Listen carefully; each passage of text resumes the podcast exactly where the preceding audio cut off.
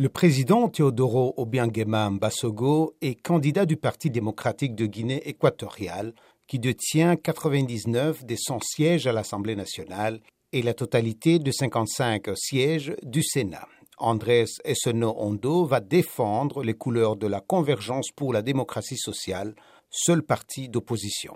Buenaventura Monsui Asumu va représenter la coalition sociale démocrate, jusqu'alors alliée au parti au pouvoir. Esseno Ondo se présente pour la première fois et Monsui Asumu pour la troisième fois.